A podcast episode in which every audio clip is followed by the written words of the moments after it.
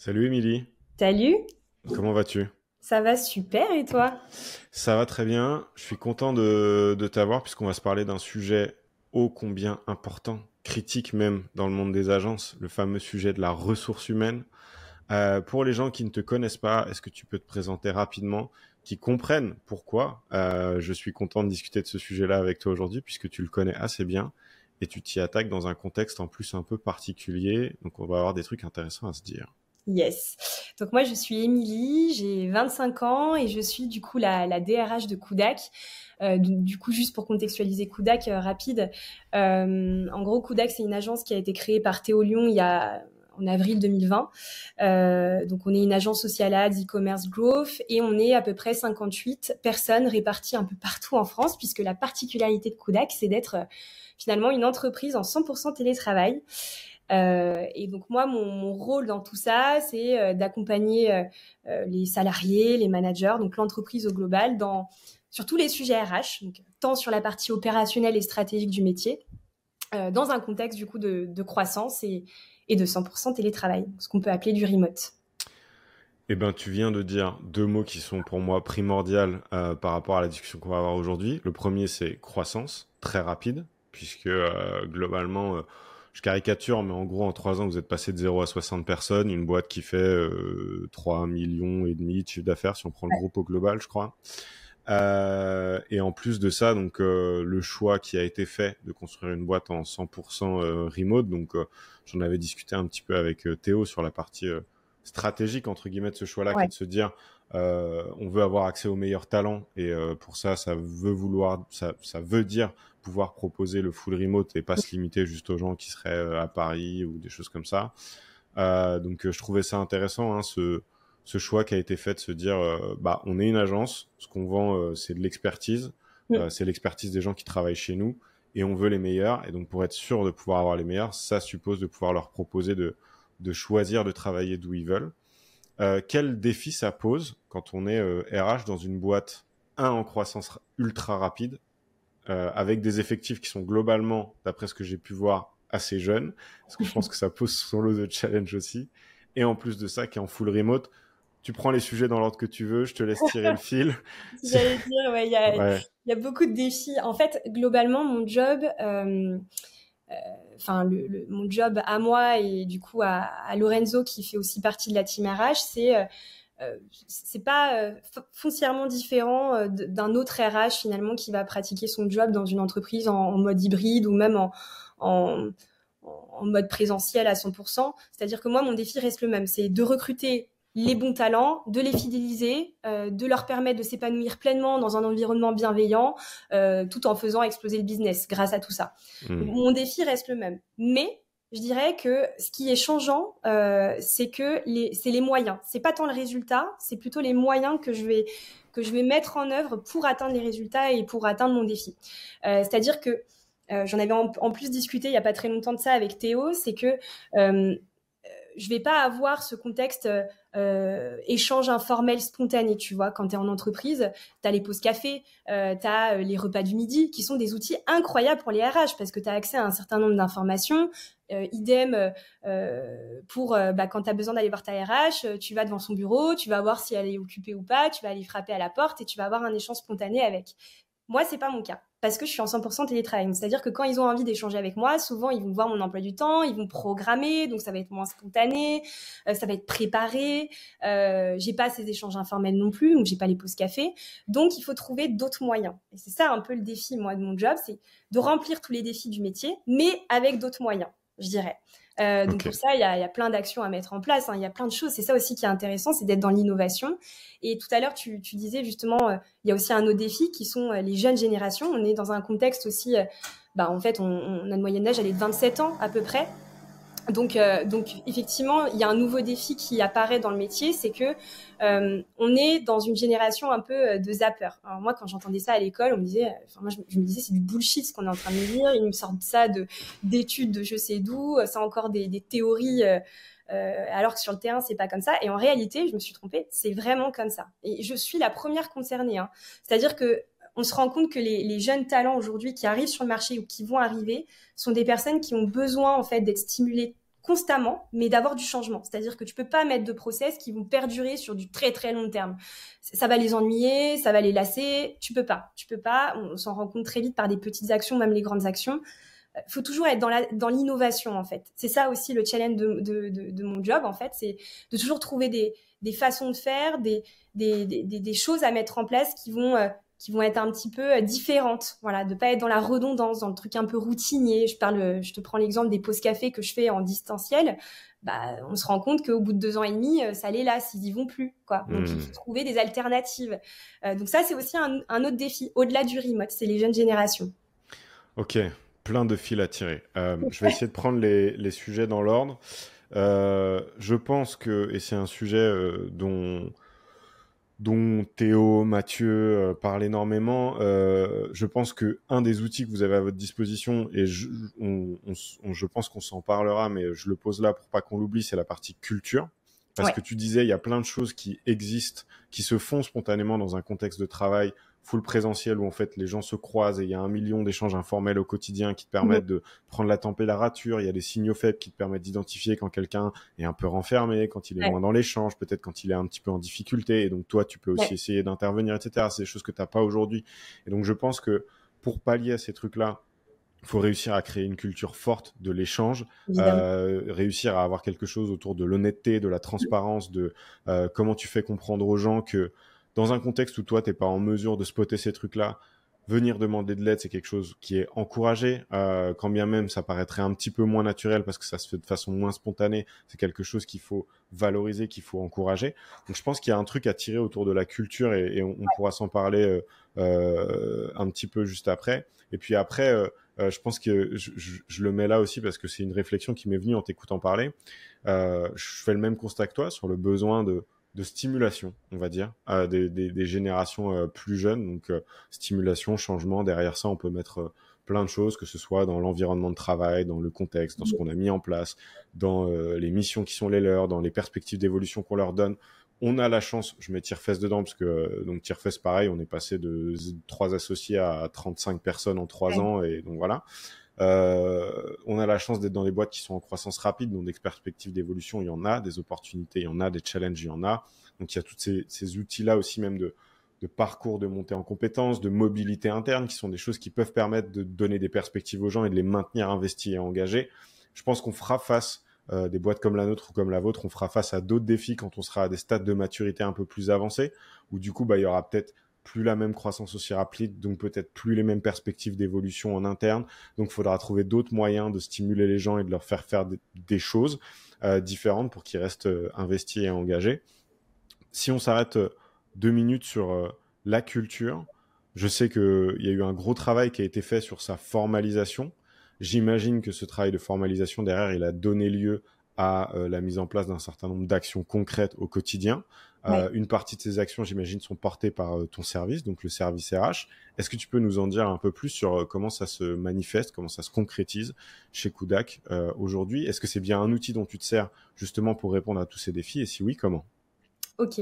alors effectivement, c'est quelque chose qui est indispensable dans ton, entreprise, ça c'est évident, et c'est un peu le cœur de, de, mon travail. C'est ce qui va donner sens en fait. C'est vraiment euh, à partir de la culture qui a été définie par Théo, tous les associés, même par tout le monde finalement. C'est une co-construction la culture. Euh, ce qui est vrai aujourd'hui ne l'était pas euh, il y a, y a peut-être deux ans et demi et peut-être que ça va évoluer dans les prochains mois et dans les prochaines années. C'est ça aussi qui est intéressant. Effectivement, c'est un, un, pilier dans, dans mon job. Euh, donc comment ça se caricature? Chez nous, on a quatre valeurs euh, vraiment euh, phares, on va dire. Et à ces valeurs, on va avoir des sortes de, on va bien, bien sûr les expliquer, on va faire euh, des explications euh, tous les trimestres, c'est-à-dire que le, CIO qui est Théo, euh, tous les trimestres va faire un bilan, donc des, des objectifs, bilan des données, etc., etc. Et puis il va refaire un petit récap des valeurs. et dans ces valeurs, il y a à la fois des explications pour chacune des valeurs, qu'est-ce qu'on attend en fait finalement de ces valeurs. Je prends l'exemple de la première valeur qui me vient, c'est give first, donc c'est-à-dire mmh. faut donner sans attendre un retour, c'est-à-dire que nous il faut vraiment euh, qu'on soit là, qu'on s'aide, on est là pour euh, s'élever en fait ensemble. Ça, c'est une de nos valeurs, euh, de nos premières valeurs qui a été créée vraiment au tout tout début de Kudak. et à ça, on va avoir finalement des sortes de règles entre guillemets, hein, c'est le seul mot qui me vient, mais le mot règle est mmh. un peu trop formel, euh, slash euh, sanction, si pas mmh. respecté. Euh, je te donne l'exemple d'une règle sanction qui est assez rigolote et que j'aime bien mettre en avant à chaque fois que j'en discute, mais en fait, on n'a pas le droit d'être en retard. Mmh. C'est par respect pour, pour les personnes à qui on a donné rendez-vous ou avec qui on a rendez-vous. et donc, il suffit d'une minute de retard pour s'excuser auprès de la personne. Euh, donc c'est-à-dire que on fait un, un, message général où on dit bon bah je suis désolée pour mon retard et puis on fait un petit compliment sympa. Euh, donc voilà c'est ce genre de règle. C'est pour ça que le mot règle est un peu trop formel par rapport à la vraie règle qu'il y a mmh. derrière et la sanction entre guillemets qui est assez rigolote. Mais c'est juste pour on va dire euh, dire ok euh, si on met des valeurs c'est pas pour rien. On les met pas juste parce que c'est joli parce que euh, c'est il faut le faire. Hein. on le fait parce que c'est ça qui va en fait manier tout en fait tous nos process tout ce qu'on va mettre en place. Et c'est ça qui va nous donner l'énergie en fait. Et à mmh. côté moi j'utilise ça pour tout euh, pour le recrutement euh, c'est-à-dire que moi j'ai une scorecard, donc euh, c'est-à-dire une sorte de trame de travail où je vais vraiment définir tout ce que j'attends d'un candidat, les missions, etc. Et j'utilise cette scorecard et, et, du coup les valeurs, la culture de la boîte pour pouvoir évaluer les candidats. C'est surtout hmm. sur ça que je m'appuie pour évaluer les candidats. Ce que je dis toujours en fait euh, que ce qu'il y a de plus indispensable dans, chez les gens, c'est leur, leur personnalité, leur adéquation avec la culture et, euh, et leurs soft skills, ce qu'on appelle les soft skills, euh, plutôt que les hard skills. Moi, je fais vraiment un focus là-dessus euh, parce que euh, des compétences, ça s'acquiert sur le terrain. La personnalité, on la change pas. Et mm, ça, mm. euh, si euh, tu es en face de quelqu'un qui n'est absolument pas en adéquation avec ta valeur, ça va avoir un effet, enfin, avec tes, ta culture de boîte, ça va avoir un effet en fait euh, juste conséquent. On s'en rend pas compte, hein, mais quelqu'un qui est juste pas aligné avec la culture de boîte, euh, bah ça va être quelqu'un, même s'il est très performant, qui va pas s'épanouir dans notre entreprise, donc qui derrière va pas être forcément très engagé, pas très motivé, donc pas performant. Ça va avoir un effet sur le climat social, sur l'équipe, sur plein de choses. Donc on s'en rend pas compte, mais la culture c'est le pilier, c'est c'est ce par quoi tout se joue en fait. C'est c'est hyper important. Euh, et voilà, j'ai fait le tour. j'ai vu beaucoup de choses. je, je, suis 100% d'accord avec toi et je, je peux en attester puisque on a eu le cas de figure d'avoir des collaborateurs qui, sur le papier, euh, étaient très compétents, mais qui étaient euh, pas alignés avec euh, le projet d'entreprise et notre culture d'entreprise. Et en fait, le constat au bout d'un moment, c'est effectivement, bah, faut se poser la question de savoir est-ce qu'on a un intérêt à continuer de travailler ensemble, toi comme moi. C'est-à-dire que j'ai quelqu'un qui m'a ouvertement posé la question parce que c'est une discussion que j'ai eue avec lui et qui m'a dit, mais j'arrive pas à savoir si tu fais ça parce que tu es stratège ou parce que tu es humain. Je dis bah, un peu des deux en vrai parce que stratégiquement parlant, j'ai aucun intérêt à te conserver dans les effectifs puisque tu fais entre guillemets plus de mal que de bien et humainement parlant, toi comme moi, on s'y retrouve pas. Donc à un moment, peut-être que le constat c'est ça vaut mieux pour tout le monde d'arrêter de travailler ensemble, c'est pas grave. Ça dit rien de ta compétence, ça dit rien de toi en tant que personne, ça dit juste que t'étais pas bien chez nous et que tu seras sans doute beaucoup mieux ailleurs. Et, euh, et c'est ok de faire ce constat-là et de prendre les décisions qui s'imposent. Et donc du coup, je trouve ça euh, le seul truc, c'est que ça suppose d'avoir défini ses valeurs et que cette culture, elle soit formalisée pour être en mesure d'évaluer, enfin d'évaluer, c'est pas le bon mot, mais pour être en mesure de savoir comment les gens se positionnent par rapport à ce référentiel-là, bah faut qu'il soit défini. Donc ça, c'est un premier point qui est hyper important. Donc, il s'avère que dans certaines boîtes, bah, le CEO a fait le travail dès le départ et en fait, quelque part, ces valeurs-là, peut-être, tu viens pas les modifier, mais tu viens les faire vivre différemment parce que ce qui était vrai à 5 personnes n'est peut-être plus à 10, elle sera pas à 30.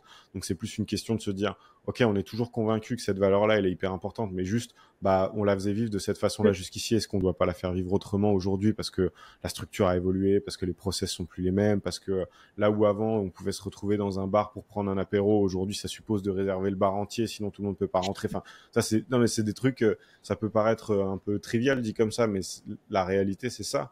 Euh, et, et donc du coup il y a il y a ça, et puis il y a des fois effectivement des chantiers un peu plus de fond qu'il faut mener pour redéfinir ces valeurs, pour les co-construire. J'aime bien ce mot-là. C'est un travail que nous, on a fait euh, avant l'été avec nos équipes aussi, euh, qui est de se dire, on a un enjeu à avoir un référentiel commun et partagé dans, tout, dans lequel tout le monde a envie de s'inscrire. Et c'est aussi donner l'opportunité aux gens qui se reconnaîtraient pas dans ce référentiel-là de pouvoir s'exprimer et de dire, je ne suis pas d'accord ou je ne me reconnais pas là-dedans. Ah, ok, bah parlons-en, puisque visiblement, collectivement, on a tous décidé que ce qui était important, c'était ça. Si toi, tu te reconnais pas là-dedans, bah, il y a peut-être un sujet et il faut qu'on puisse en discuter. Mais et je trouve que c'est aussi euh, un bon prétexte pour avoir euh, ces discussions-là. Euh, tu en as parlé tout à l'heure, tu disais, euh, tout ce travail-là, je l'utilise aussi dans le cadre de, de recrutement. Le nerf de la guerre, des boîtes en croissance rapide dans le service comme nous, notre enjeu, c'est d'avoir les meilleurs talents parce que c'est eux qui aideront à continuer de faire grandir la boîte, à continuer de la, construire, de la consolider, de la faire vivre, sans doute, sans aucun doute, bien au-delà de ce qu'on aurait été capable de faire en tant que cofondateur, CEO, etc. comment vous abordez la question du recrutement au cœur de cette guerre des talents dans laquelle on vit aujourd'hui chez Kudak Alors, comment on fait euh, Je pense qu'il y, a eu euh, un gros travail en amont de Théo euh, sur tout ce qui est la marque employeur, de par sa, création de contenu, son personal branding sur LinkedIn. finalement, Kudak est connu. Ça, c'est vraiment un super atout pour nous. le full remote aussi est un sacré atout, en tout cas avantage concurrentiel, parce qu'aujourd'hui, il y a beaucoup de jeunes qui recherchent aussi ce format 100% euh, télétravail pour pouvoir voyager, pour pouvoir euh, mieux gérer leurs projets perso et s'organiser autrement. Mm. Donc ça, c'est quelque chose qui nous aide pas mal. Et puis après, on essaye de bah, d'innover. Hein. Euh, c'est le jeu du métier. je pense que le métier vraiment RH est destiné à vraiment innover en permanence. C'est là où euh, il y a quelques années, je fais vraiment une petite aparté, mais il y a, quelques années de ça, quelques décennies même, euh, le métier RH c'était de l'administratif, c'était de la paperasse, c'était des contrats, des payes. Aujourd'hui, on n'est pas que ça, on fait de la stratégie et on fait de l'innovation. On est là pour créer des choses en fait. Euh, et pour reprendre un peu ce que j'étais en train de dire, il faut innover. Donc là, ce qu'on a mis en place, par exemple, euh, la dernière innovation qu'on a faite, c'était les 24 heures de Kudak. Donc là, c'est sous format YouTube. On fait une vidéo de euh, quelques minutes où on explique plus ou moins comment ça se passe chez Kudak. C'est quoi Kudak en fait? Et mmh. surtout, prouver que ce qu'on dit sur les réseaux, c'est pas euh, c'est pas du bullshit. Parce que souvent, je sais pas si Théo t'en avait parlé, mais quand je suis arrivée chez Kudak il y a deux ans et demi, on devait en fait tous et toutes publier une fois par semaine. Donc c'était mmh.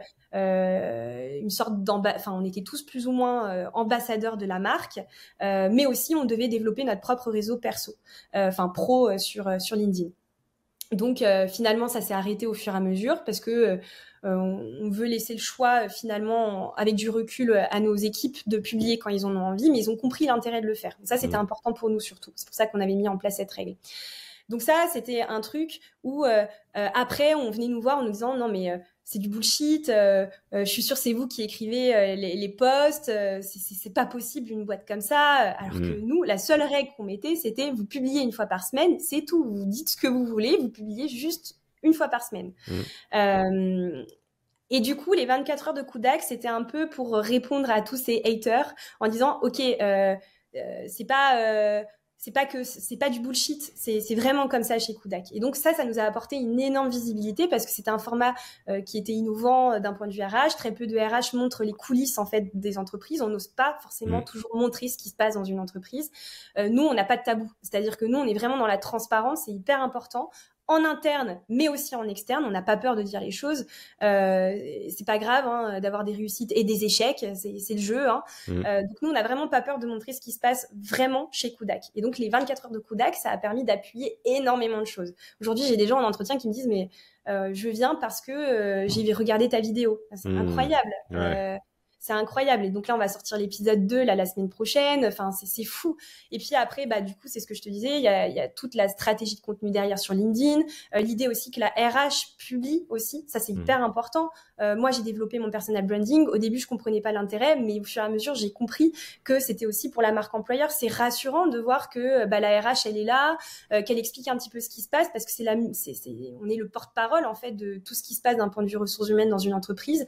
et euh, et finalement, c'est rassurant de voir que bah, la RH, elle est là, euh, euh, elle parle de sujets qui la concernent, elle va parler de culture, c'est souvent la mieux placée. Et puis aussi, on a les équipes qui publient régulièrement mmh. leur expérience. Et donc ça aussi, ça rassure les gens. Ils se disent, bon, bah, ok euh, c'est cool, ça a l'air d'être cool, ils s'entendent tous bien, ils nous voient commenter en plus euh, les posts de chacun, donc en fait tu ressens vraiment la dynamique et c'est pas c'est pas juste euh, quelque, une contrainte pour nous, on le fait naturellement parce qu'on est comme ça sur LinkedIn, mais on est aussi comme ça sur Slack quand on discute avec nous.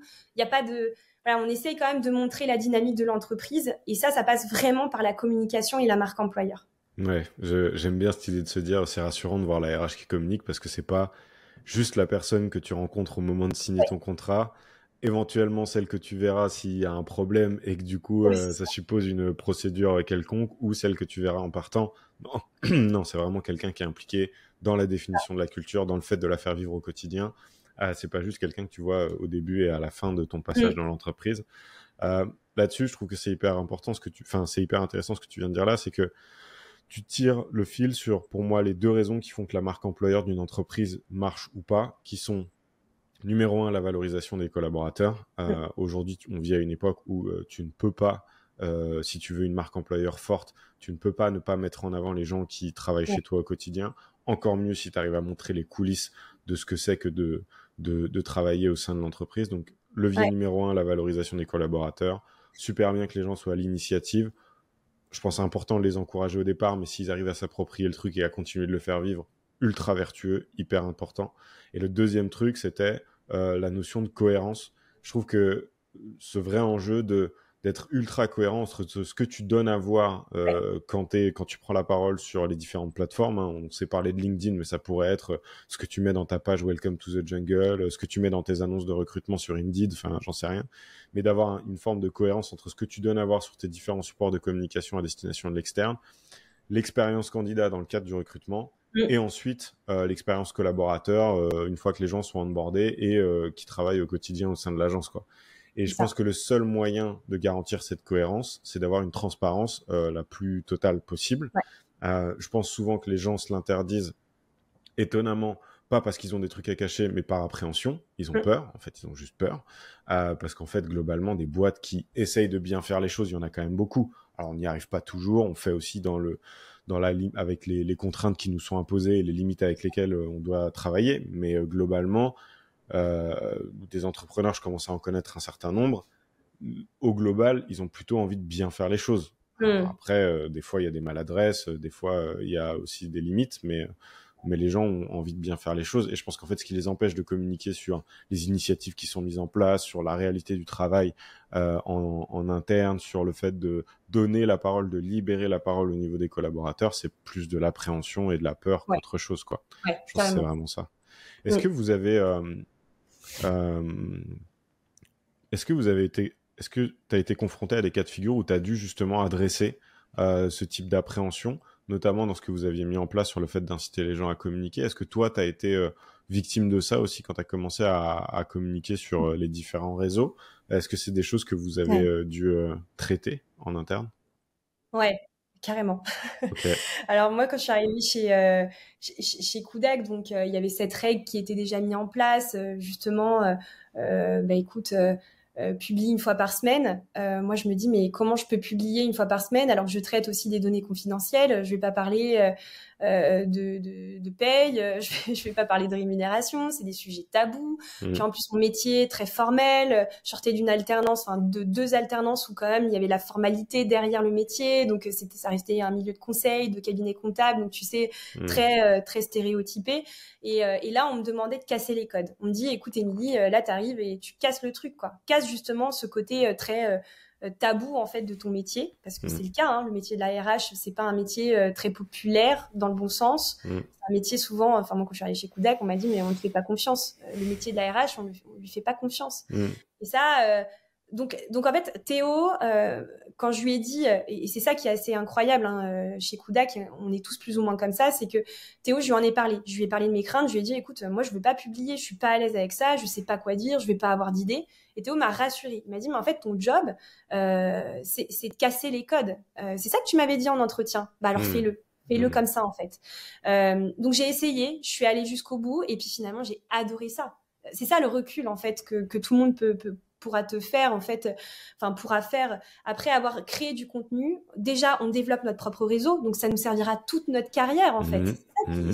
c'est ça qu'on a mis en avant aussi quand il y avait des craintes qui étaient suspectées par rapport à, à publier du contenu sur LinkedIn, hop, on allait leur discuter, on allait discuter avec eux en leur disant ça a un intérêt pour Kudak. Oui, c'est vrai, on va pas vous dire que non, mais ça a un intérêt aussi pour vous. Mettez-le vous euh, en tête.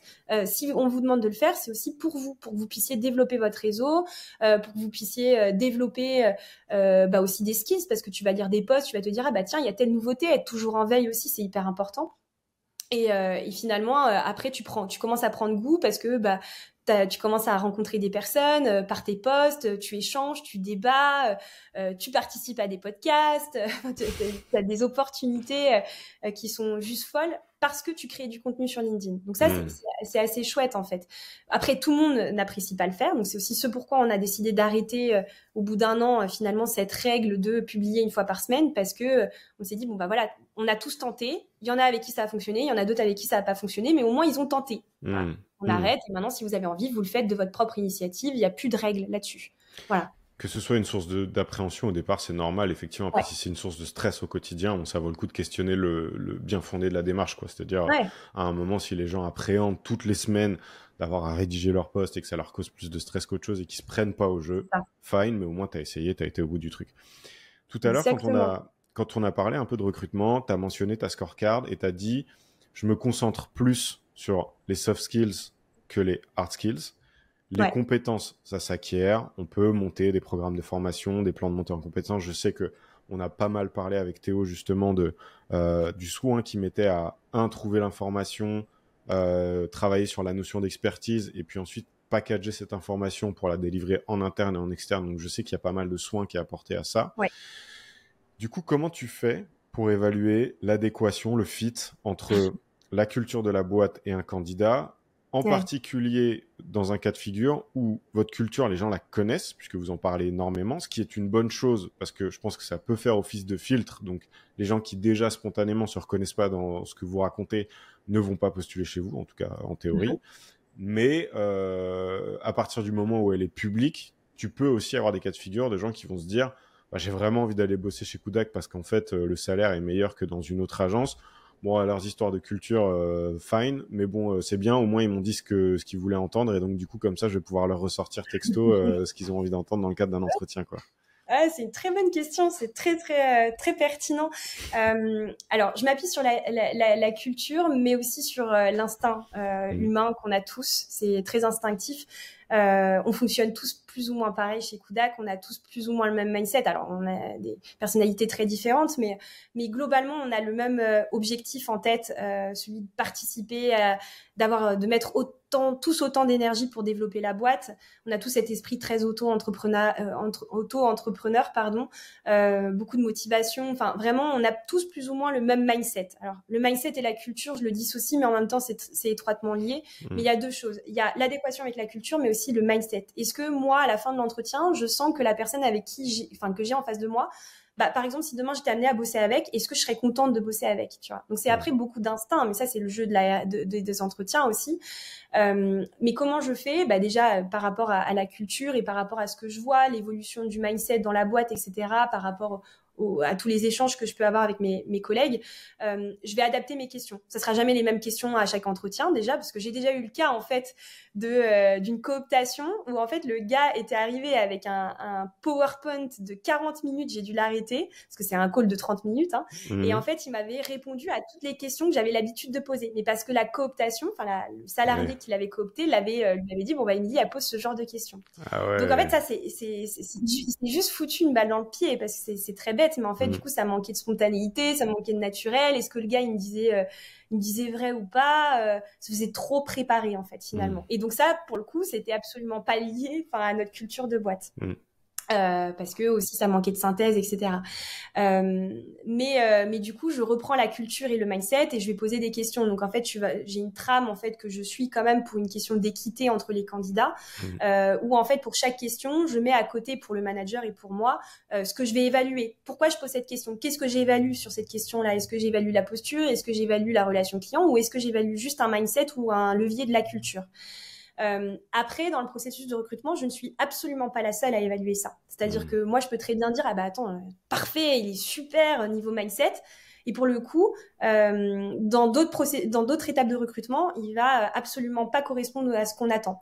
Euh, donc c'est ça aussi le truc, c'est que euh, même si la personne en face de moi va paraître euh, idéal, etc. En fait, au fur et à mesure, tu as quand même quatre steps de recrutement chez nous. Sur les quatre steps, tu peux pas mentir tout le temps, en hmm. permanence. Tu peux hmm. pas être dans, dans la...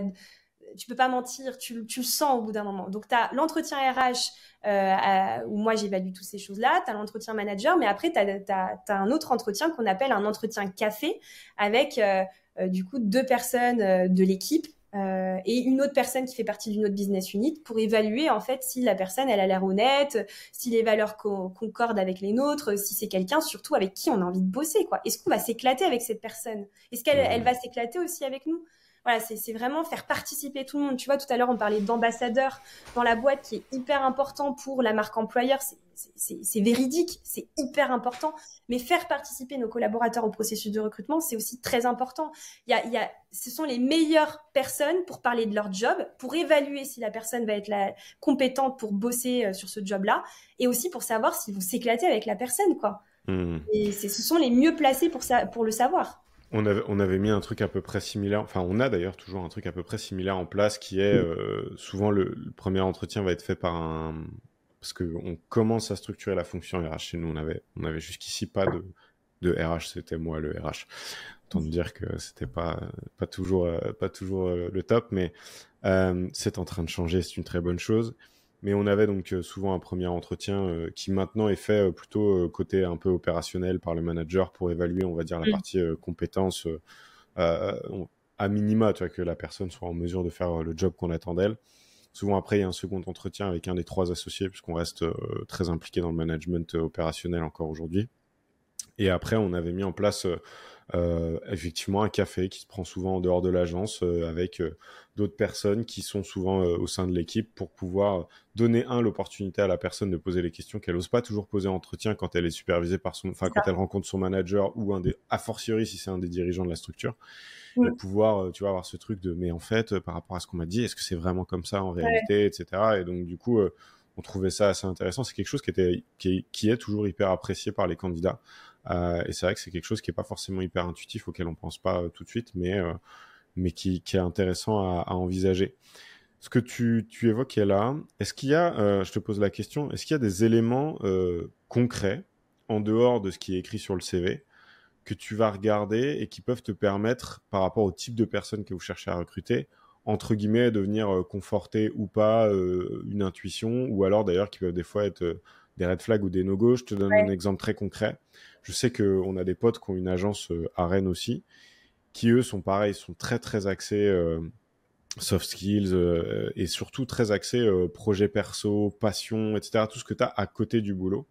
Et par exemple, euh, ils ont une conviction forte que les gens qui ont fait du sport à haut niveau sont euh, des recrues euh, top top parce que ils ont l'habitude de se dépasser, ils sont à fond, ils savent s'impliquer dans une initiative de groupe. Enfin, tu sais, ils ont une, thèse autour de ça que je trouve intéressante, hein, qui, qui, je pense, n'est pas totalement infondée. Est-ce que vous avez cette, une grille de lecture un peu dans ce style-là qui serait de dire, on regarde des gens qui ont déjà eu des projets perso à côté, une personne qui a genre monté un blog ou qui a eu un side business ou un petit site e-commerce ou un truc comme ça, tu vois? Est-ce que vous avez ce genre de critères aussi, euh, on va dire, un peu accessoires? Alors oui, on a des critères euh, du coup euh, plutôt on va dire bonus en fait, c'est du plus. en fait, nous on trie tout ce qu'on attend du candidat entre euh, ce qui est pour nous indispensable et ce qui pour nous est que du bonus. Mm. Donc euh, ça c'est dans la scorecard, vraiment on fait un, petit tri là-dessus. Effectivement, il y a, y, a, y a, aussi ce projet perso ou pro qu'on lance à côté, par exemple des petits des petits commerces, enfin des petits e-commerce, euh, ou même des, des, projets en fait qu'on peut avoir scolaires, typiquement des, des, enfin des, parfois on peut lancer, tu sais, des entreprises dans le cadre de, de projets à l'université. Donc tous ces petits projets sont bien sûr pris en compte pendant l'entretien et sont vivement euh, appréciés. Mm. Euh, après, quand, quand, on vient euh, s'adresser à moi dans le cadre d'une juste avant, tu sais, le premier entretien.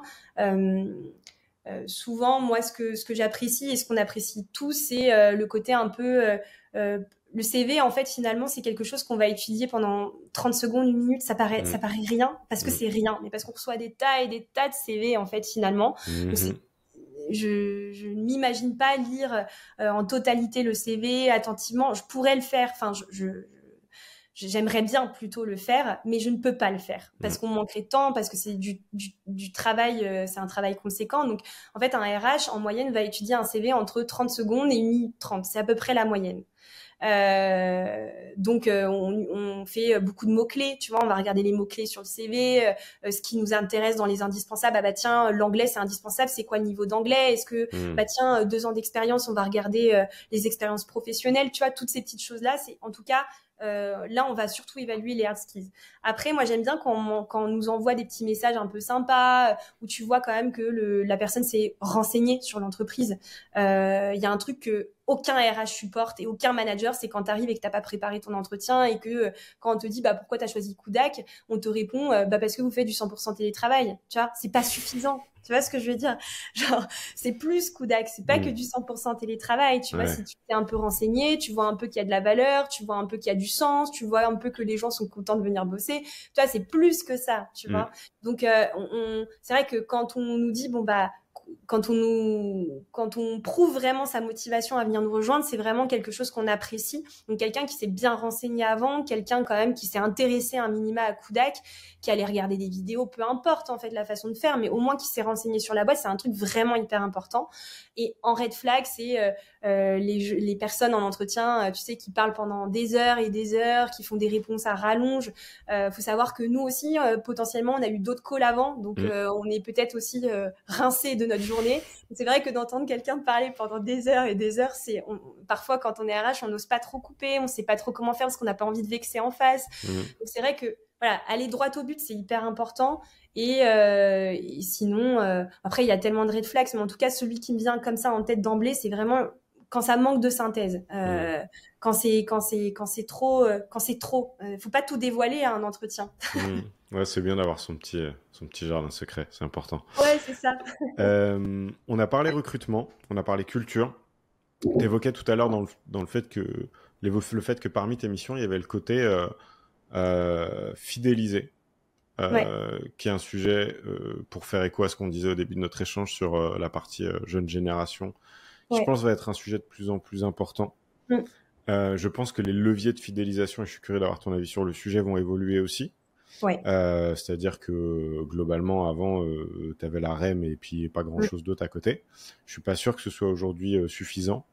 D'autant plus que moi, dans les échanges que j'ai avec un certain nombre de collaborateurs, je sais que la notion de sens est de plus en plus importante.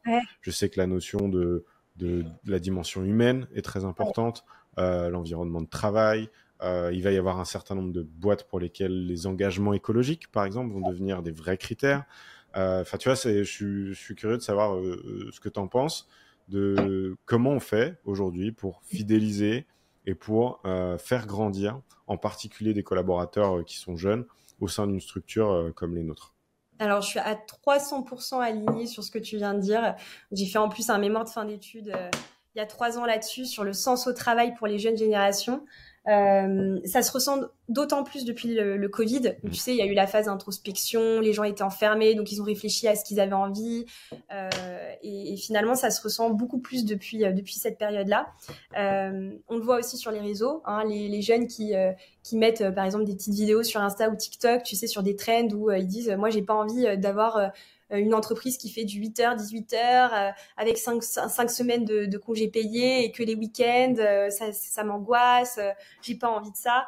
Donc c'est là où c'est drôle, mais effectivement, il faut il faut pouvoir répondre à ces nouveaux enjeux en tant que RH, en tant que manager aussi.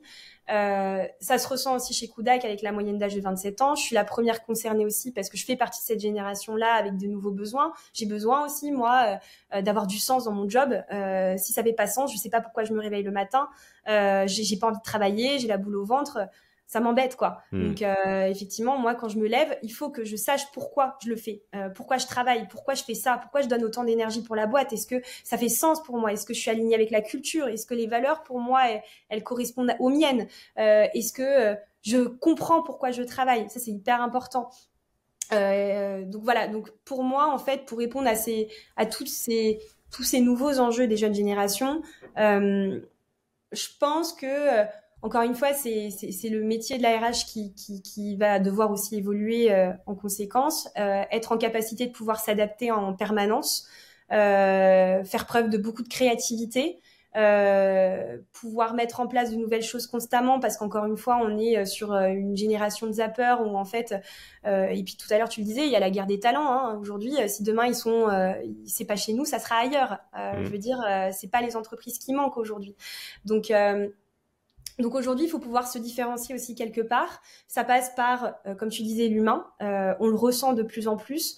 et ça et je le ressens aussi encore plus dans mon métier. Mais avant, le métier était pas très bien vu, et finalement depuis le Covid, on ressent encore plus euh, à quel point le métier de la, des ressources humaines est indispensable pour une entreprise. On commence à vraiment le comprendre euh, et ça c'est vraiment très très cool euh, parce que euh, il faut pas oublier en fait que sans humain en fait, t'as pas de business, ça sert à rien. Et ça, je pense que euh, la première chose, en fait, pour chaque entreprise, c'est de remettre l'humain au cœur de sa stratégie.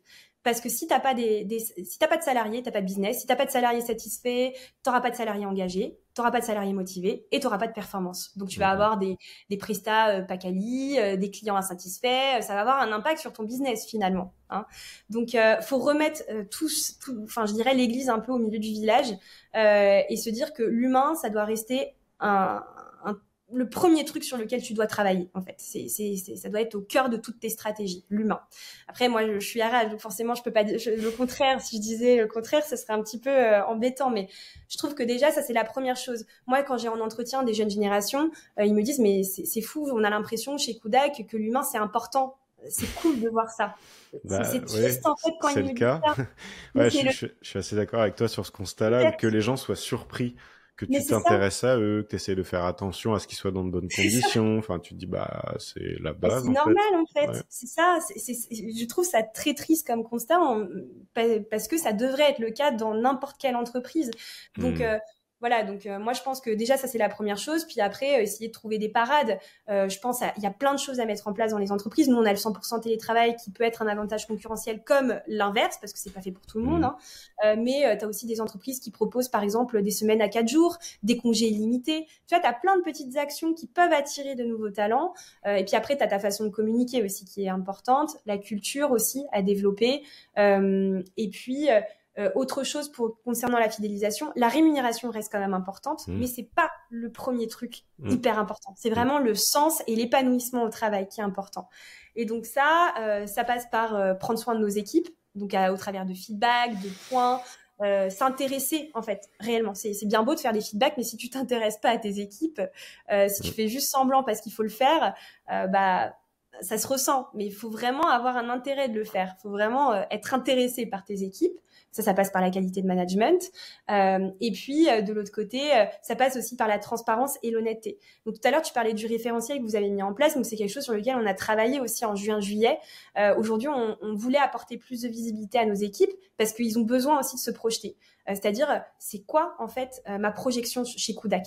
Ok? Qu'est-ce qu'on attend de moi? Parce que là, aujourd'hui, c'est ça mon job mais c'est quoi mes prochains steps en fait? Parce mmh. que du coup, nous, on n'avait pas ça. Ce mmh. genre de choses, on l'avait, mais très synthétique.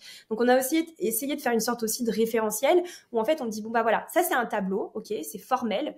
Euh, c'est juste pour vous dire bon bah voilà ce qu'on attend de toi pour que tu passes de ça à ça. Mais en l'occurrence, si tu as d'autres projets, n'hésite pas à venir vers nous et on peut très bien ouvrir des postes en fonction de tes projets, voir si c'est intéressant pour notre business, etc. Mais c'est l'idée d'apporter de la visibilité et de la projection à nos équipes parce que eux seuls ils pourront pas le faire même s'ils ont euh, toute l'envie du monde de rester dans la boîte parce que c'est incroyable parce que ton ambiance elle est cool parce qu'on prend soin de toi bah en fait si derrière tu tu leur permets pas de se projeter euh, intellectuellement et professionnellement ça va pas matcher non plus donc mmh. ça c'est hyper important aussi plusieurs fils que je voudrais tirer là-dessus tu as parlé plusieurs fois de créativité, d'innovation. Tu as parlé aussi de mesures comme euh, la semaine de 4 jours, les congés illimités, etc.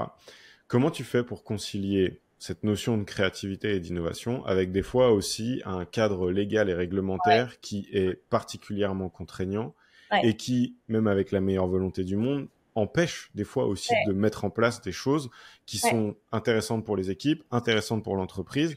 Tout le monde en ressortirait grandi, mais juste euh, la loi française ne nous permet pas de le faire, par exemple. ça, c'est hyper vrai en plus. Parce que s'il n'y avait pas la loi française, je pense que j'aurais euh, encore plus d'idées. Mm, je mm, pense mm. qu'on mettrait tellement de choses en place chez Kudak, mais effectivement, euh, on est bridé par cette loi française. Euh, mais je, te, je, te, prends un exemple très concret, ça va être plus parlant, je pense. le modèle du 100% télétravail aujourd'hui est on a un flou juridique. Mm. C'est-à-dire qu'aujourd'hui, légalement, c'est cadré, mais pas tellement. Donc, mm. euh, on en profite un petit peu en attendant que euh, les députés, enfin que euh, la politique se, met, se mette dedans. on profite un peu de ce flou juridique. Mais il y a quand même déjà des lois. Les lois sont très contraignantes dans la mesure où ce qu'on vend, c'est de dire vous, vous allez télétravailler de là où vous avez envie. Mm. En l'occurrence, c'est vrai, mais il y a quand même des contraintes là-dedans. C'est-à-dire que nous, euh, par exemple, je te, je te, pour télétravailler à l'étranger, mmh. très contraignant, très très contraignant. Tu ne peux pas autoriser un salarié euh, pour une société française euh, qui siège en France, tu ne peux pas l'autoriser à partir plus de six mois, enfin en tout cas plus de la moitié de l'année euh, civile à l'étranger, parce que sinon il est domicilié à l'étranger, ça commence à être un bordel fiscal, un bordel administratif, tu es obligé de mm. payer des trucs, tu es obligé d'ouvrir un établissement, un, bordel sans nom quoi. Ça, mm. de l'argent, c'est du temps, tu peux pas. Donc nous ce qu'on dit c'est tu alors euh, on précise bien que c'est pas euh, de notre propre gré. Hein, S'il n'y mm. avait pas de loi, euh, vous faites ce que vous voulez, on vous fait confiance. C'est vraiment pas ça le sujet. Le sujet, c'est la loi. C'est de protéger les salariés et de nous protéger nous aussi. Mm. Donc ça, nous, on leur explique bien dès le début en leur disant, OK, vous partez, mais vous partez que euh, euh, que six mois max sur une année civile. Mais mmh. vous, pouvez partir. Donc c'est-à-dire en fait on, va dire ok il y a une loi elle est elle est chiante elle est très chiante parce que tu peux pas faire ce que tu veux mais en même temps tu as quand même la possibilité de et donc on va utiliser cette possibilité de pour essayer quand même euh, de pas décevoir quoi et de dire bon bah ok tu peux partir quoi. Donc c'est vrai que tu as cette contrainte légale, mais tu as toujours moyen quand même de pouvoir pas transgresser la loi, c'est pas du tout euh, ça le sujet, mais tu sais de trouver une parade pour quand même euh, permettre de mettre des choses en place euh, en ce sens, quoi. Faisons le max au sein du cadre qui nous est imposé, sur lequel on peut pas de toute façon jouer, puisque c'est comme ça, c'est la loi. Et, surtout, que... faire comprendre à tes équipes que Enfin, c'est aussi pour les protéger eux. Hein. On fait pas ça pour les embêter. On fait ça euh, parce que si demain il leur arrive un, un pépin à l'étranger, je pense aux salariés, euh, par exemple euh, pendant le Covid, quand il y a eu le confinement, ils étaient bloqués à l'étranger parce que les entreprises n'avaient pas fait le nécessaire. bah finalement, ils étaient bloqués pendant des mois et des mois, confinés dans un pays dans lequel ils n'avaient bah, pas de repères, ils connaissaient pas forcément. nous, l'objectif c'est vraiment de pouvoir les protéger, de vérifier que la paperasse elle est bien, parce que il faut savoir aussi que dans certains pays, quand tu télétravailles à l'étranger, il te faut des passeports, enfin des sortes de certificats. Mm. J'ai plus le mot en tête, mais sinon c'est du travail illégal. Mm. Donc euh, c'est un peu embêtant pour la personne, mais aussi pour l'entreprise. Faut penser à tout ça. Donc ça c'est c'est pas que pour embêter euh, le enfin c'est pas pour du tout pour embêter le salarié, c'est pour protéger surtout le salarié en fait finalement. Et je trouve que et ça me permet d'introduire euh, l'autre point sur lequel je voulais revenir par rapport à ce que tu disais. Le problème de ça, c'est que en plus il y a globalement euh, je trouve, et je ne m'en suis rendu compte que depuis que je suis dirigeant et que je me suis penché sur ces questions-là, une méconnaissance assez flagrante de la part des collaborateurs sur l'état du droit français d'une manière générale en termes de RH, tu vois, euh, de droit social parce que il euh, y a ce que la loi t'impose et puis après il y a la réglementation et puis après il y a la convention collective à laquelle tu as choisi d'adhérer qui te pose un cadre qui est encore euh, différent, parfois plus contraignant que celui de la loi. Par exemple, c'est le mmh. cas de notre convention collective sur certains points qui nous oblige à mettre en place et c'est très bien, c'est toujours dans l'intérêt des salariés mais qui nous oblige à mettre en place des, des garanties supplémentaires, euh, des choses des choses en plus. Euh, mais tu vois, des fois, je, me suis rendu compte, et ça fait écho à ce que tu disais tout à l'heure sur le fait qu'il y a aussi parfois un déficit de confiance. Historiquement, je pense qu'il y a un déficit de confiance vis-à-vis des fonctions RH, qui fait qu'en plus, quand tu essayes d'expliquer aux gens, de faire preuve de pédagogie, de leur dire, mais non, mais c'est pas moi, c'est la loi ou c'est la convention collective, une forme de défiance assez naturelle qui font ouais t'es en train de m'enfumer là t'essayes de me faire passer un truc en me disant que non non non non je veux vraiment faire de mon mieux juste je peux pas faire ce que je veux parce qu'il y a des contraintes avec lesquelles je dois composer. Et ça pour moi ça fait écho à un sujet qui est hyper important que tu as mentionné tout à l'heure qui est la thématique on va dire de la communication interne. Comment tu fais pour communiquer efficacement et pour justement euh, te donner les moyens de faire comprendre à tes équipes que on fait le max, on fait au mieux, malgré les contraintes qui sont les nôtres. Et, euh, globalement, euh, alors il n'y a aucune boîte qui est parfaite. Hein. Je pense que trouvez-moi une boîte parfaite et honnêtement, j'irai prendre toutes leurs bonnes pratiques, mais je pense qu'il n'y en a pas. Mais que euh, malgré tout ce que toutes les contraintes qu'on a, on essaie de faire. Mais comment vous faites pour communiquer autour de ça, que ce soit sur les choix que vous avez pu faire, les initiatives que vous essayez de mettre en place? Qu'est-ce que concrètement euh, si on rentre même dans des détails un peu opérationnels, si tu peux en parler, sur euh, la manière que, dont vous avez choisi d'adresser ce sujet-là, parce que je trouve, je pense que c'est un, sujet sur lequel il y a pas mal de boîtes qui se cassent les dents et ah qui ne contribuent pas à créer un climat euh, apaisé et serein et de confiance au quotidien parce que on communique mal ou pas suffisamment sur ces sujets-là en interne. C'est ça. Bah, je suis 100% alignée. Euh, moi, je pense que je communique beaucoup tous les jours, en fait. J'envoie un message, j'y vois ma petite tête passer sur Slack. Euh, en gros, ce que je fais, euh, je, vais même rentrer dans le détail comme tu m'as demandé, mais en gros, quand je suis arrivée chez Kudak, moi, la première chose, c'était, j'ai fait un état des lieux, je suis un peu restée dans mon coin, je disais pas trop ce que je faisais, euh, c'était un peu flou pour eux. Et puis un jour, j'arrive, euh, je fais le bilan de tout ce que j'ai euh, euh, de tout ce que j'ai établi, mais surtout j'explique mon job. Mmh. Euh, ça, je pense que c'est hyper important. Toujours dans la communication, euh, surtout les équipes support. je parle aussi notamment des, des, métiers de finance qui sont incompris aussi dans les entreprises et très mal vus aussi. mais euh, je pense que c'est important pour les, les, les, fonctions support d'expliquer euh, quel est notre rôle dans l'entreprise. Euh, c'est quoi mes missions au quotidien? Qu'est-ce que je fais en fait? Qu'est-ce que je fais pour Kudak Pourquoi je suis là? Pourquoi ils m'ont embauché? Ils m'ont pas juste embauché pour faire des contrats de travail, hein, sinon mmh. ils seraient restés sur sur des free. Ils, ils, auraient peut-être fait appel à un cabinet d'expertise comptable, tu vois. Enfin, c'est quoi mon job? Donc déjà là, ça a rassuré. Ils ont mieux compris pourquoi j'étais là. Et après, j'ai senti que j'avais débloqué quelque chose au niveau de leur confiance. C'est-à-dire que là où il me disait, bah, on se méfie encore un peu de toi parce, parce que euh, la RH, euh, ça n'a pas trop bonne presse, on a l'impression que vous êtes toujours là un peu du côté de management, euh, vous n'êtes jamais de notre côté. et ben finalement, ça a débloqué quelque chose. La seconde chose, c'est que moi, je me rends disponible au maximum. C'est-à-dire que dès qu'ils ont la moindre question, euh, je sais qu'ils n'hésitent pas à me la poser, mais moi j'essaye au max de d'y répondre rapidement en fait. C'est-à-dire que dans l'heure euh, ou dans la journée, dans l'après-midi, j'y réponds. Voilà, euh, j'essaye vraiment de leur dire bon bah ok, ma priorité c'est vous. Si vous avez la moindre question, vous n'hésitez pas, vous allez voir, je vais vous répondre dès que je suis dispo, j'y réponds. Euh, ça, c'est la, la, deuxième chose. Et puis, beaucoup, beaucoup, beaucoup, beaucoup de communication. Dès qu'il y a une nouveauté qui passe, je fais une fiche Notion plus un Loom pour expliquer. Euh, ça, c'est hyper important parce que si juste tu fais une communication écrite, c'est pas suffisant en fait. Euh, ils vont pas comprendre, ils vont interpréter la fiche, mm. ils vont se dire non mais attends qu'est-ce qu'elle me raconte la RH, je comprends pas. Moi je fais une, une, fiche, une fiche Notion complète où en fait je vais faire un loom, chacun regarde quand il en a envie. Euh, ça m'évite de faire des calls et de leur imposer leur présence euh, et de leur expliquer ok voici la nouveauté, pourquoi ça a été mis en place, bah, parce qu'il y a eu des négociations avec les syndicats, parce que si, parce que ça, euh, d'expliquer l'intérêt et puis ensuite de leur dire bah si vous avez la moindre question, vous n'hésitez pas. Donc c'est beaucoup de communication, des fiches Notion un peu par-ci par-là. Dès qu'il y a une petite nouveauté, ça passe. Et aussi dernière chose, c'est euh, dès, l'arrivée en fait, euh, moi j'organise un point qu'on appelle le point RH, où en fait on a une sorte voilà, c'est 30 minutes où on explique tout. On fait du blabla administratif, on les prévient, on leur dit, bon, de toute façon, ça va être un monologue de la RH, vous allez recevoir énormément d'informations très chiantes, mais il faut le faire. Comme ça, au moins, euh, bah, on n'en parle plus. Et en fait, on leur présente tout le livret d'accueil, toutes les informations pratiques. On leur présente tout, tout, tout, tout. Et comme ça, c'est clair pour eux. Je, prends l'exemple des congés payés, euh, les règles de calcul des congés payés. C'est toujours un bazar. Je sais pas si vous, fonctionnez sur la... Les 2,08, 2,5.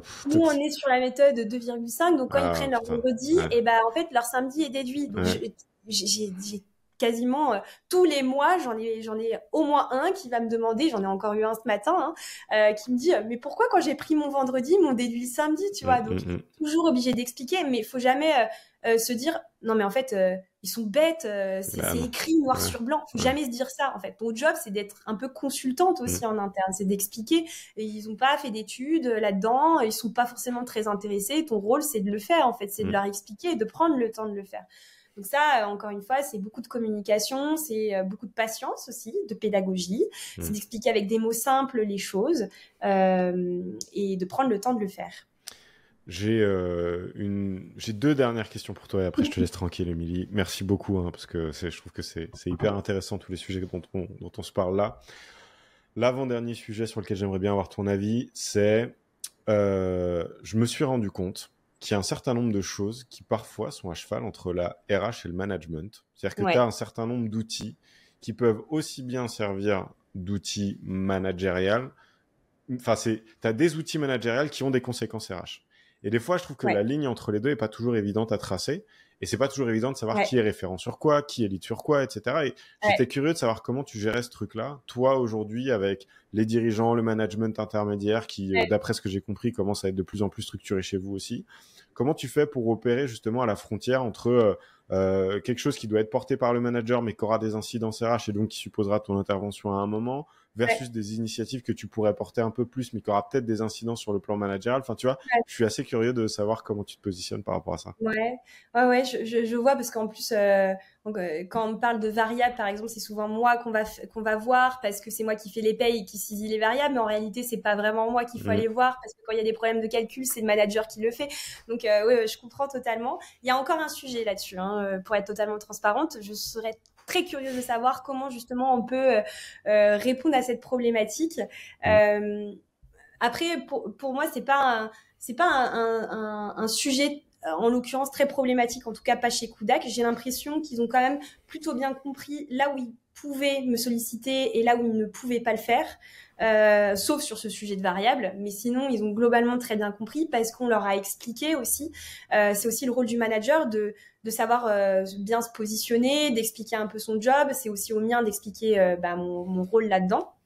Et puis après, nous, tous nos, tous nos outils en interne, parce que c'est très vrai, hein, moi, mon métier va servir au management et le management va aussi me servir dans mon, dans mon job. Hein. Mm. Je parle des, des, entretiens, les feedbacks, par exemple. Mm. Euh, nous, ce qu'on fait, c'est des fiches individuelles pour chacun de, de, de, de nos salariés accessible par la RH et par le management et par les salariés concernés. Euh, et en gros, dès qu'il y a des feedbacks, je demande au manager de remplir euh, la trame en fait, enfin en tout cas ce qui a été dit pour garder une trace et pour que moi je puisse, si demain, je sais pas, un salarié vient me voir, bah au moins j'ai quelque chose, j'ai une mmh. trace écrite, je peux mmh. voir si c'est vrai, si c'est pas vrai, enfin euh, comment, si ça n'a pas été interprété, etc. Donc voilà, je, je, on essaye quand même de, je pense que la frontière, elle est difficile parce que nous, on vient en complément du management et on vient aussi les conseiller. Euh, donc la frontière, elle est très très difficile euh, à, dénoter. Moi-même, en fait, euh, je pense que je, pourrais même pas te donner d'action phare qu'on met en place parce qu'en réalité, c'est très spontané chez nous là-dessus. mais par contre, je, je te rejoins pas mal là-dessus, c'est que en fait, faut vraiment se compléter parce que euh, on va dire des informations à des managers qu'on va pas dire à des RH et inversement. Euh, donc en fait, tout est important là-dedans à prendre en compte. Moi, euh, ce que je fais, c'est donc les, managers vont avoir des points mensuels, tu vois, typiquement des points santé, des feedbacks, etc. Et moi, je vais avoir tous les six mois des points individuels avec eux. Et tu, vois, ça se complète en fait. Je vais avoir accès à un certain nombre d'informations que le manager lui n'aura jamais eu en fait. et donc finalement, après, on en discute avec le manager, on fait un bilan en disant bon bah ok, comment comment je peux t'aider, euh, comment je, enfin sur quoi je dois intervenir, euh, comment je peux le faire, etc. Enfin en fait c'est vraiment euh, un travail d'équipe, je dirais, pour pour bien déléguer, pour savoir un peu qui fait quoi. Et on en revient toujours à ce truc-là qui est la communication est au cœur de tout. Hein. La communication, de, toute façon, on en revient toujours à ça. Hein. Ce sera le, le fil rouge de, de, notre épisode ensemble. La dernière question que je voulais te poser, tu es dans une boîte jeune, dynamique, qui a envie de faire les choses différemment, qui promeut l'innovation toi-même, tu es assez jeune, tu es arrivé sur un poste à responsabilité euh, assez jeune. Demain, euh, tu as les coups des franches. Euh, le futur de la RH, ça ressemble à quoi pour toi? C'est une grosse question, je suis désolé. Hein, je, je, termine avec un gros truc, mais je suis curieux de savoir où... Je savais pas que j'allais faire une question philosophique, enfin de... désolé. Alors, la RH de demain... la RH de demain, bah, moi j'aimerais bien euh, casser un peu les codes. Euh, j'aimerais bien qu'on arrête de croire que la RH euh, c'est juste de l'administratif, c'est juste de la paye et des contrats de travail. J'aimerais bien qu'on fasse un peu plus confiance en la RH, mais pour ça il y a encore du travail. Mm. J'aimerais bien que ça se bouscule un peu plus, tu vois, de, de ce point de vue-là. donc déjà une meilleure image du métier, j'espère dans 10, 15 ans, même avant, même très bien avant. demain, demain dans l'idéal. Ouais, demain, demain, ce serait nickel. Euh, j'aimerais, enfin, l'ARH euh, de demain, ça serait euh, une RH. Bah, je reviens à ce que je disais aussi tout à l'heure, hein, qui s'adapte en permanence, qui crée, qui innove, qui n'a pas peur de se prendre des murs aussi. Ça, c'est important, mais moi, chez Kudak, j'ai pas peur de dire que je me suis pris des murs. C'est pas grave. Euh, ça fait partie du jeu. on n'est pas parfait non plus. Faut arrêter de se mettre une pression. on gère de l'humain, certes, mais enfin, l'erreur, elle est humaine, tu, tu, vois ce que je veux dire? Donc, euh, faut, faut, pas se mettre la pression, faut pas qu'on, enfin voilà, faut, faut, nous-mêmes, on est humains, euh, donc. Euh, ouais, la RH de, de demain, c'est vraiment innovation, adaptation, créativité, communication et une bonne image. Super. Moi, ça me va bien, c'est un bon programme. Euh, ça fait quoi pas mal de réflexions qu'on a chez nous aussi. Donc, je, je, te rejoins. Je suis assez aligné avec toi sur sur cet enjeu à, à, à redorer un peu l'image de ces fonctions qui sont tellement cruciale, tellement importante et si peu valorisée. Et je te rejoins aussi par rapport au constat que tu faisais que c'est globalement vrai de la plupart des fonctions support. Euh, c'est assez marrant parce que tout ce qui n'est pas directement lié en soi à l'activité euh, euh, de l'entreprise, enfin à ce qu'on produit, c'est toujours beaucoup plus compliqué de le comprendre, de le quantifier, d'essayer de, de, de, de, comprendre ce qui, se, ce qui se joue et ce qui se fait et pourquoi c'est fait. Donc, donc ouais, non, c'est, il faut, il y a un enjeu, il y a un enjeu à, à communiquer plus, à communiquer mieux, à faire comprendre aux gens qu'on est là pour les aider, pour leur rendre service, pour euh, pour leur bien globalement, euh, toujours euh, dans le, cadre des limites et des contraintes qui nous sont parfois imposées et qu'on a parfois choisi aussi, qui sont liées à notre activité et à, la construction d'entreprise. Mais en tout cas, rassurer les gens sur le fait que on est là pour avancer tous ensemble globalement. Exactement, c'est la synergie. Super, merci Émilie, merci beaucoup pour ton temps et puis encore bravo pour tout ce que vous avez fait chez Kudak. Bravo pour tout ce que tu as fait à titre personnel. Je sais que le défi est, est, grand et euh, pour bien connaître ce type de structure et les problématiques RH qui vont avec, je sais qu'il y a souvent du boulot.